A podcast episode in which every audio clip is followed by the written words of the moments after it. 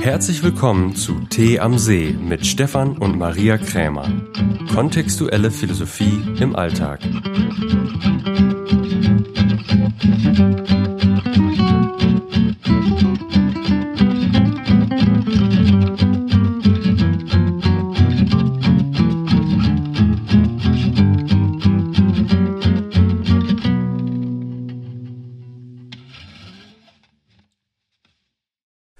Danke, dass du eingeschaltet hast zu Tee am See. Heute wieder kontextuelle Philosophie mit Maria und Stefan Krämer. Das Thema lautet, warum und wozu Menschen ihr Leben bereuen und wie sie damit aufhören. Wir haben uns eben gefragt, was ist die Absicht dieser Podcast-Folge? Und unsere Absicht ist, dass du dich von dem Ballast der Reue, vor allen Dingen der Selbstbezichtigung, befreist. So, das ist ein Prozess, den wir mit diesem Podcast starten. Das ist so, als würdest du in einem Ballon sitzen und du könntest die ähm, Säcke, die den Ballon weiter unten hält, abwerfen. Und ein Sack ist, was, was bereust du? Was sind deine Selbstvorwürfe? Die Frage ist, woran erkennt man eigentlich das, was man bereut?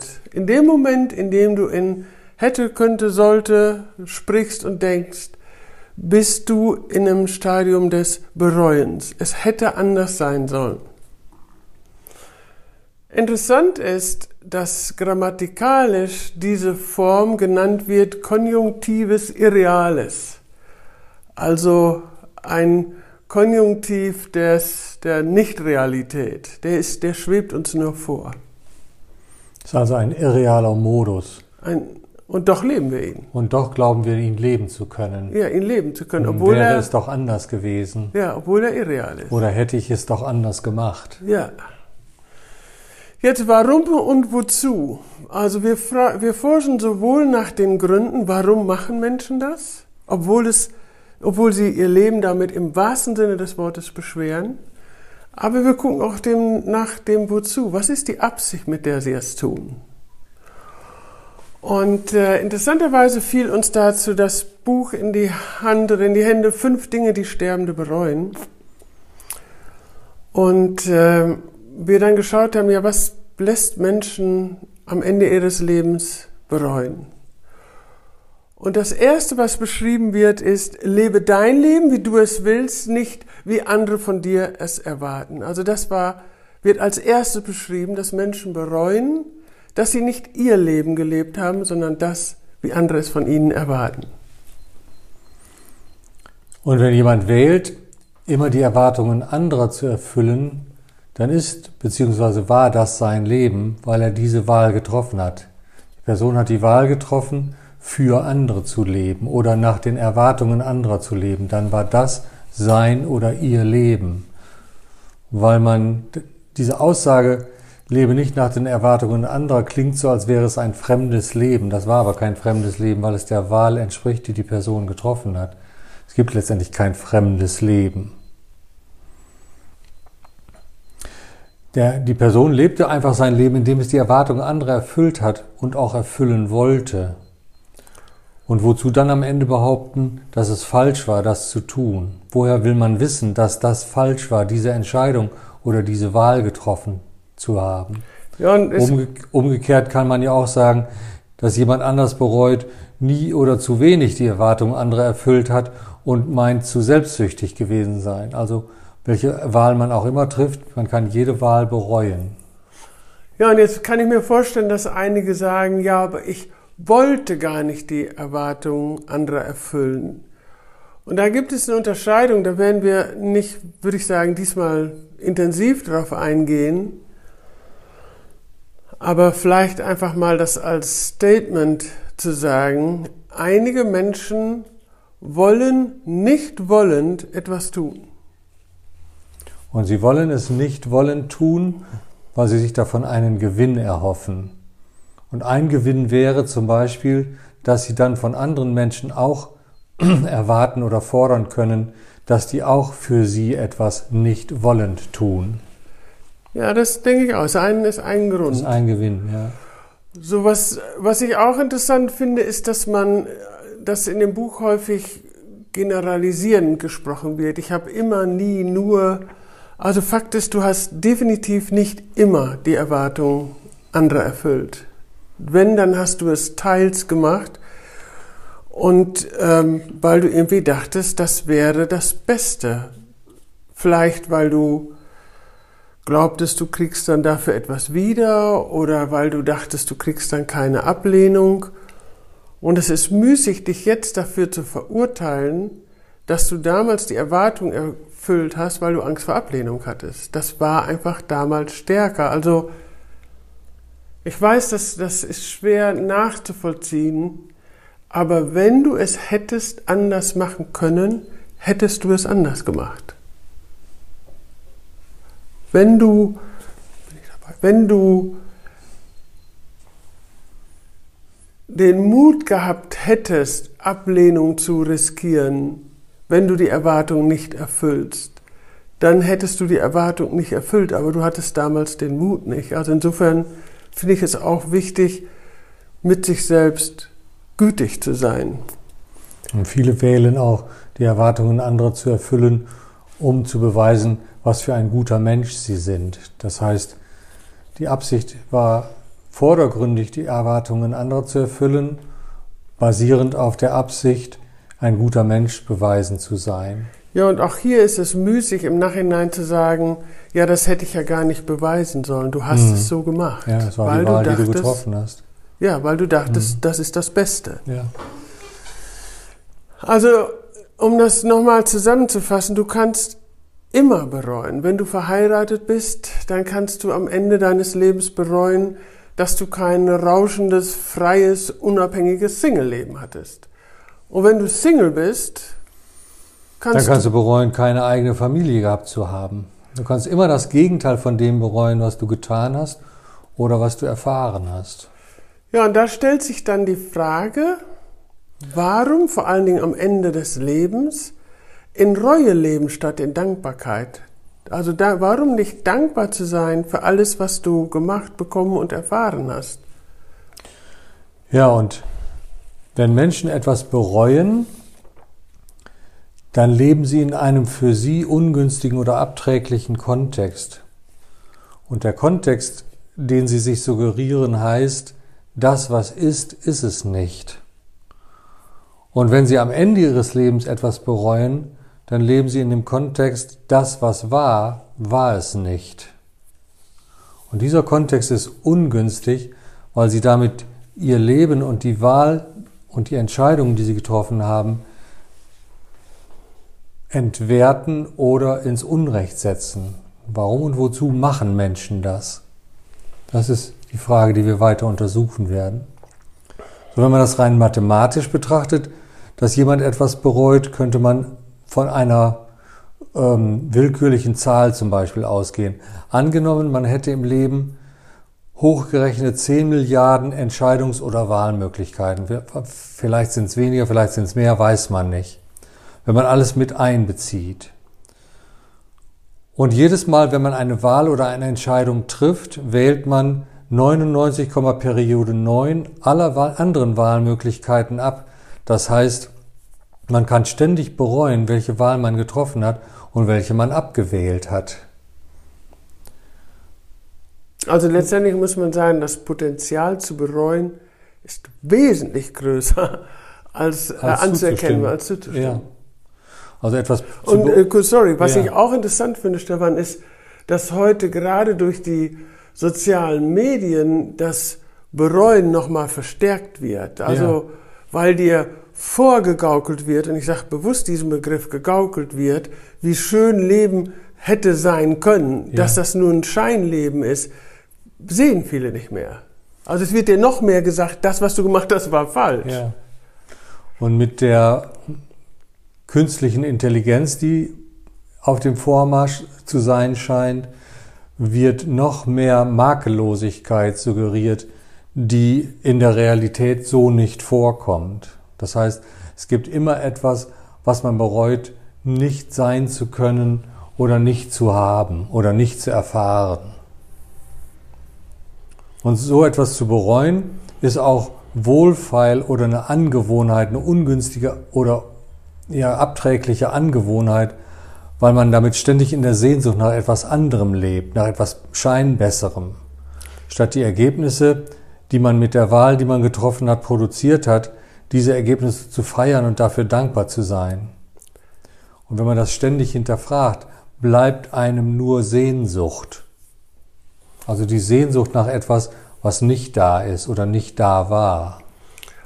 Ja, also letztendlich zerstört man sich mit diesem Gedanken, es hätte anders sein sollen, selbst das gute Gefühl, das dankbare Gefühl, das, die eigene Anerkennung. Ja, so, so als wäre es scheinbar permanent so, dass es nie genug oder nie gut genau. genug ist. Es ist nie, man, man kommt letztendlich man nie kommt an. nicht ein, es ist unerreichbar. Ja, und ich fand es das interessant, dass wir dann gesagt haben, ja, was letztendlich dann bleibt, ist die Sehnsucht. So mal nachzuschauen, was heißt Sehnsucht eigentlich? Und Sehnsucht wird genauso definiert. Es ist ein ungestilltes, schmerzliches Verlangen nach etwas oder jemandem anderem. So, das finde ich interessant, weil Also es, es wird auch wirklich wie so ein Bedürfnis, also ungestillt, wie so ein Bedürfnis beschrieben. Und ähm, dann kann man sich überlegen, wieso, also wieso in Sehnsucht leben. Und ein Aspekt ist, Menschen leben in Sehnsucht, weil Sehnsucht ist ein sehr intensives Gefühl. Und Sehnsucht vermittelt ihnen die Hoffnung oder soll ihnen die Hoffnung vermitteln, dass es möglich wäre, dass es besser wird. Das ist wie das Licht am Ende des Tunnels. Und diese Hoffnung macht die aktuelle Situation erträglicher, so scheint es zumindest. Ja, letztendlich. Die Tatsache ist aber, dass dieses schmerzliche Verlangen für das Bewusstsein und für den Körper eine große Stresssituation darstellt. Ja, die macht letztendlich finde ich, nur scheinbar die Situation erträglicher. Also du lebst in der Hoffnung, dass sie erträglicher wird. Aber was ich wirklich auch interessant finde, also sind diese beiden Aspekte. Menschen lieben intensive Gefühle, mhm. Sehnsucht ist intensiv und sie lieben Hoffnung. Sie leben dann in Hoffnung. Und sie sehnen sich nach intensiven Gefühlen. Ja. Wie so ein Doppelkreislauf. Ja, was interessant ist, dass diese Sehnsucht, wie du eben sagtest, ähm, auch ein hoher Stressfaktor ist. Also dieses ja. Verlangen, dass ich, dass ich weiß, ich bin nicht da, wo ich sein soll, sondern ich müsste woanders sein, ist ja ein richtig starker Stressfaktor. Mhm, ja. So insofern, dass, und dieser Stressfaktor führt dazu, dass weniger Dopamin, also weniger das Glückshormon ausgeschüttet wird. Also dieses, dieses, diese Sehnsucht, dieses Verlangen, es sollte anders sein, führt nicht nur dazu, dass wir emotional oder gedanklich in einer irrealen Welt leben, sondern wir stressen uns auch noch damit. Ja. Also Sehnsucht, und das wäre ein dritter Aspekt, also was du, was wir eben gesagt haben, das, was ist, ist es nicht, und das, was war, hätte nicht sein sollen, impliziert auch eine grundsätzliche Unzufriedenheit. Ja, und das, was ich nicht habe, soll nicht fehlen. Ganz genau, das sollte nicht fehlen. So, und diese Unzufriedenheit, also wenn ich sage, das, was ist, ist es nicht. Ich bin verheiratet, das ist es nicht. Ich bin Single, das ist es nicht. Ich bin selbstständig, das ist es nicht. Ich bin angestellt, das ist es nicht. Hm. Du kannst ja alles nehmen als das, was ist, ist es nicht. In ja. Deutschland zu leben, ist es nicht, aber auf Bali ist es auch zu heiß. So, dass wir ähm, diese Unzufriedenheit, also sich mal wirklich, wir haben uns dann gefragt, wieso produzieren Menschen so viel Unzufriedenheit. Mhm.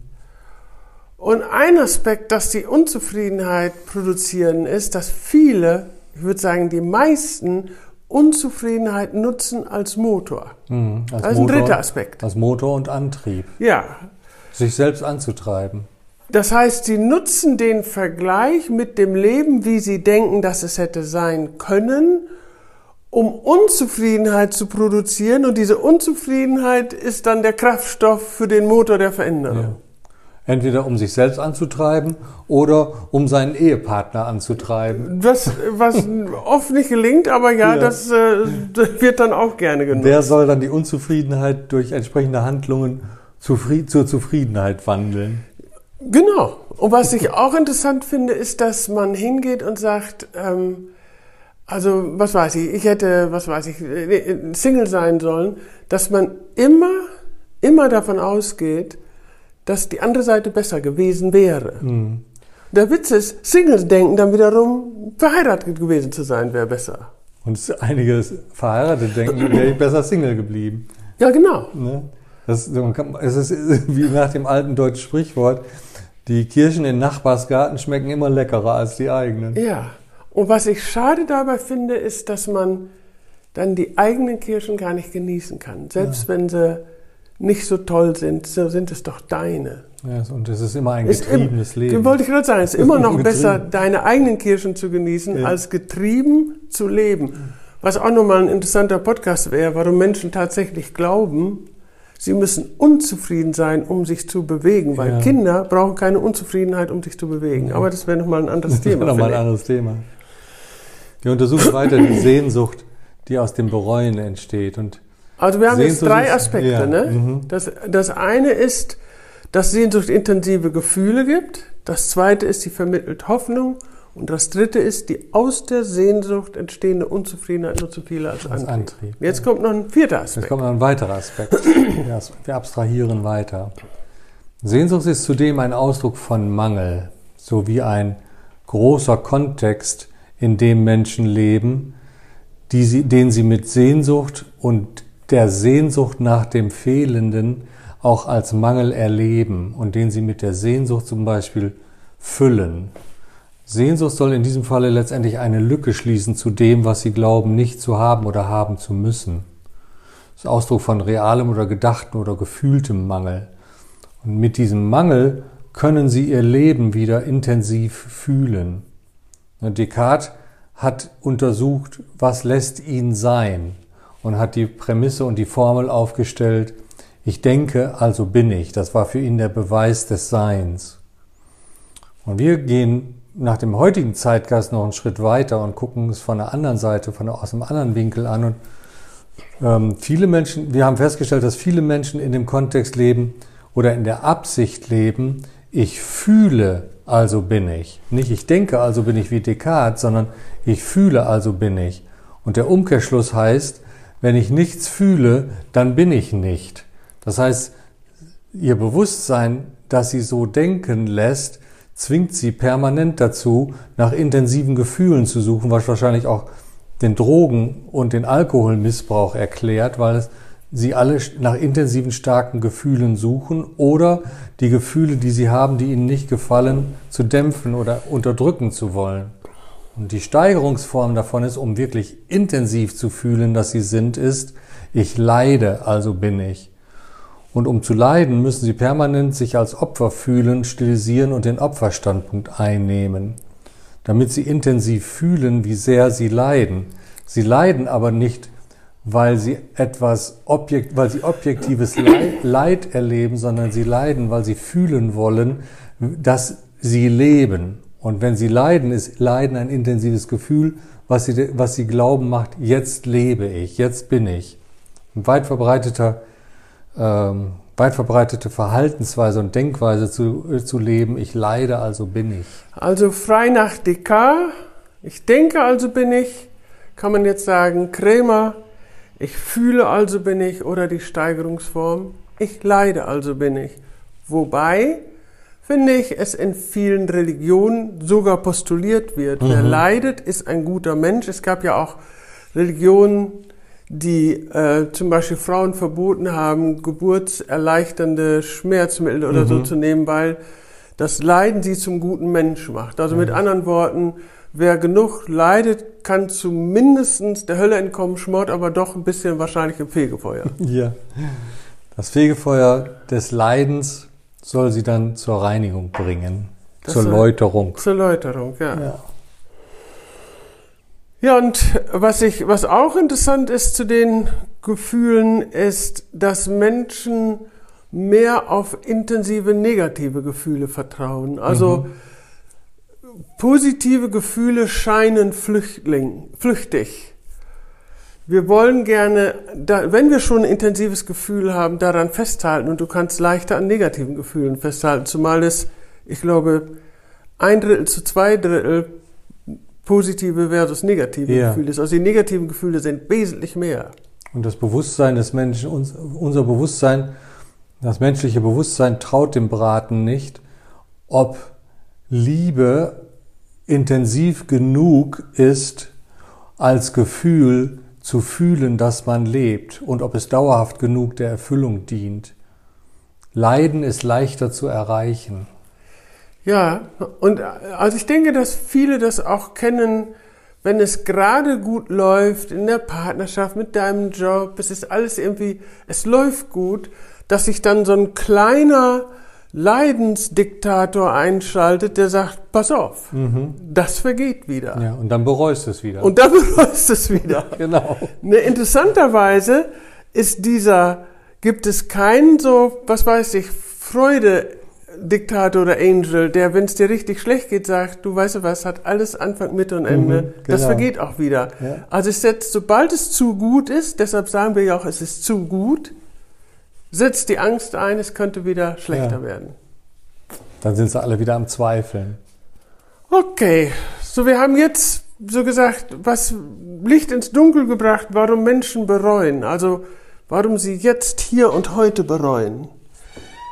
Aber jetzt stellt sich die Frage, warum bereuen Menschen am Ende ihres Lebens? Sie Statt können, dankbar ja, zu Sie sein. können ja, Sie können diesen Vergleich ja nicht mehr als Motor nutzen. Genau. Am Ende ihres Lebens rein objektiv nicht. Also warum bereuen Menschen am Ende ihres Lebens etwas, die Wahl, die sie getroffen haben oder wie sie gelebt haben, statt dankbar zu sein für das, was sie erfahren und produziert haben, also für die Ergebnisse und Ereignisse. Und das scheint so zu sein, als würden sie nochmal hoffen auf einen Anker ins Leben. Also die Unzufriedenheit als Hoffnung weiterzuleben, als wären sie noch nicht so weit gehen zu können. Es ist wie ein natürlicher Reflex, auch wenn das unverständlich klingt. Vielleicht hilft, wenn man körperlich am Ende ist, vielleicht hilft einem dieser geistige Anker. So wie das Phänomen des vollen Schreibtisches, dann hat man immer noch was zu tun und kann vor dem Chef rechtfertigen, dass man unkündbar ist, weil es gibt noch so viel zu tun und man ist unentbehrlich. Wenn der Schreibtisch permanent am Ende des Tages oder am Ende eines Projektes aufgeräumt ist, dann gibt es erstmal nichts Neues zu tun. Solange ich noch was zu tun habe oder es noch was zu tun gibt, bin ich noch nicht überflüssig, dann kann ich noch nicht abtreten. Vielleicht ist das so ein geistiger Anker, der sie bereuen lässt. Ja, also Weil das ist ein Ausdruck von Unvollständigkeit. ja, es ist ein Ausdruck von Unvollständigkeit. Ich Und wenn ich unvollständig bin, dann kann ich noch nicht gehen. Ich hätte, ich habe es eigentlich verdient, noch auch was anderes Ja. zu leben. Ich kann das Bereuen vielleicht noch ausfüllen. Ja. Vielleicht gibt es doch noch eine Chance. Ja, vielleicht habe ich doch noch eine Chance, ja. Ja, und es gibt einen zweiten Aspekt, der hört sich erstmal nicht nett an. Deshalb werde ich ihn auch mit einer kleinen persönlichen Geschichte erläutern. Und wir sagen nicht, das ist an sich die Wahrheit, aber eine Möglichkeit. Wenn du nichts bereust und du wirklich in Frieden bist, dann hat niemand in deinem Leben etwas falsch gemacht. Weder deine Eltern noch dein Partner, dein Ex, deine Kinder. Wenn du allem zustimmst, dann hast du jedem und allem vergeben. Wenn du das nicht tust, und ich weiß, es klingt erstmal unverständlich, dann sagst du letztendlich, die anderen haben meine Vergebung nicht verdient. Und äh, Und hoffst vielleicht noch auf Wiedergutmachung oder Ausgleich. ja. Und ich habe eine Erfahrung gemacht, als ich 16 war, ist meine Mutter an Krebs erkrankt. Und äh, kurz vor meinem Abitur sagte der Arzt, sie würde nicht mehr lange leben. Also vielleicht eine Woche, zwei oder drei. Und ich habe sie die ganze Zeit gepflegt, habe ich auch gern getan. Und ich weiß noch, wie ich auf dem Weg zur Schule war und unterwegs gedacht habe, ich möchte, dass Papa auch noch einmal mit ihr spricht. Mein Vater war damals in der Psychiatrie, der hatte schwere Depressionen. Und es gab damals kein Handy, ich konnte nicht von unterwegs anrufen, also bin ich wieder nach Hause angefahren, habe den Arzt angerufen und gefragt, kann ich meinen Vater holen? Und äh, er sagte, ja, es wäre okay, also er wäre medikamentös so eingestellt, dass auch keine Gefahr bestünde. Also bin ich zum Krankenhaus gefahren und habe ihm gesagt, Papa, du weißt, Mama ist krank, sie wird nicht mehr lange leben. Willst du sie noch mal sehen? Und äh, wie er damals war, so depressiv wie er war, sagte er, ja, würde ich wohl gern.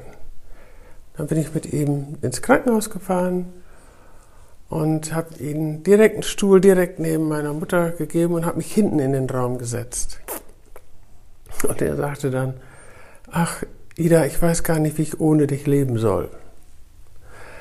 Das war jetzt nicht der günstigste Einstieg. Was er eigentlich sagen wollte, ist, ich liebe dich, ich weiß nicht, wie ich ohne dich leben soll. Was sie gehört hat, war, ich brauche jemanden für den Haushalt zum Kochen und der für mich sorgt. Und sie hat gar nicht darauf geantwortet. Dann habe ich so gedacht, schade, die, haben, die werden dich das letzte Mal sehen. Also, weißt du, dass nicht da irgendwie Frieden dann ist. Und plötzlich sagte sie, ich hätte dich nie heiraten sollen. Und da habe ich so gedacht, ja, ist interessant. Also nicht der Tod lehrt uns Frieden, sondern das Leben lehrt uns Frieden. Und was ich auch interessant fand, und das war für mich wirklich wie so eine Erhellung oder bin ich auch dankbar für, ist, dass ich gedacht habe, Mama, du müsstest nur zwei oder einen Meter weiter nach links schauen. Da steht ein Ergebnis, da sitzt ein Ergebnis deiner Heirat, die du eigentlich bereust. Gut, ich war nicht gerade ihr Lieblingskind, aber sie hatte drei weitere Kinder. Also Sie hat nur auf das geschaut, was sie bereut, was hätte anders sein sollen, wo ich so denke, ja, und du warst auch Mutter von vier Kindern, du hattest auch gute Zeiten. Also, und das ist ja auch etwas, Stefan, was wir in unserer Philosophie sagen, dass wir sagen, was immer du erlebt hast, es gibt immer eine übernächste Absicht, wofür du das erlebt hast. So, und da, da habe ich wirklich gedacht, ja, es ist nicht der Tod, der uns Frieden lehrt, sondern das Leben. Okay, so da müsste man jetzt, also wir, wir, wir gehen immer, also auch dieses Buch, was Sterbende bereuen, vielleicht sollten wir nicht äh, am Ende des Lebens ansetzen, sondern in der Mitte des Lebens, wo du noch Frieden lehren, leben wo kannst. Du, wo du eine Chance hast. Und deshalb haben wir uns fünf Thesen überlegt, um friedlich einzuschlafen, und zwar jeden Abend. Ja. Denn letztendlich, Stefan, Nicht weiß erst man, am Ende des Lebens, sondern jeden Abend. um friedlich, was sind die fünf Thesen, Ja. um friedlich einzuschlafen? Du musst die Zeit deines Lebens immer wieder neu wählen, was du schon gewählt hast. Dann hörst du auf zu bereuen. Zum Beispiel, Also, wenn du gewählt hast, Mutter zu sein, es nicht zu bereuen, sondern zu wählen, dass du gewählt hast, Mutter zu sein. Genauso wie Eltern sein oder Unternehmer sein oder Angestellter sein oder Ehemann sein oder Ehefrau sein.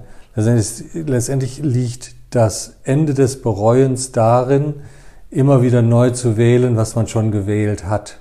Und dann zu gucken, was ist die nächste Perspektive, in die ich hineinleben will. Ja, und das ist ja auch das Interessante. Du kannst ja bei, also wenn du beim Muttersein, worüber sich ja auch viele momentan beschweren, du kannst nur dein Muttersein immer wieder wählen. Du weißt aber nicht, was auf dich zukommt. Also mal ist es anstrengend, mal ist es schön, mal ist es einfach, mal ist es schwer, so dass man die Wahl, die man getroffen hat, dass man der zustimmt. Mhm. Immer wieder. Ja. Und das fand ich so interessant. Wir haben das vor einiger Zeit mal gelesen. Also in der, in der katholischen Kirche ist so, wenn du einmal Nonne bist, das dauert eine Zeit, dann bist du Nonne und kannst schwer raus. Ich habe vor einiger Zeit von einem Kloster gelesen mit Zen-Mönchen. Und bei denen ist es so, die Tür ist auf, die können jederzeit gehen. Das heißt, sie wählen, was für ein Leben sie gewählt haben, wählen sie jeden Tag neu. Sie sehen das nicht wie ein Gefängnis. Und in dem Moment, wo du Muttersein als Gefängnis siehst, wählst du es nicht mehr neu, sondern wirst Effekt davon. Mhm. Okay, dann kommen wir jetzt zu den fünf Thesen. Die erste These ist, was immer du getan hast, du hast geglaubt, das sei das Beste für dich und oft auch für den anderen. Stimme zu. Und du hast einiges getan, es nicht tun wollend, weil du glaubtest, es sei das Beste. Auch dem kannst du zustimmen. Drittens, vergib allen, die dir Unrecht getan haben. Sie haben eventuell dein Geld, deine Liebe, aber schenke ihnen nicht deinen inneren Frieden. Stimme zu. Und du kannst auch dir vergeben, dass du anderen Unrecht getan hast. Du kannst andere bitten in Gedanken, dir zu vergeben. Und auch hier stimme zu, dass du Unrecht getan hast. Und fünftens, die meisten von euch kennen das Wort Amen. Amen heißt, so sei es. Oder auch, das, was ist, ist es. This is it. Und bezogen auf das Ende des Lebens zu sagen, das, was war, war es. Das gilt nicht nur für das Ende des Lebens, auch für das Ende des Tages. Das, was war, war es. Das wandelt den Kontext von das, was ist, ist es nicht oder das, was war, war es nicht, indem du einfach nur ein Wort rausnimmst und in einem völlig anderen Lebenskontext auftauchst, wenn du das tust. So, wir bedanken uns bei den vielen schönen Rückmeldungen auch interessanterweise über die Meditation zur Intuition. Wir bedanken uns natürlich auch sehr über die Vergabe von Sternen und öffentlichen Kommentar und verabschieden uns mit This is it. This is it. This is it.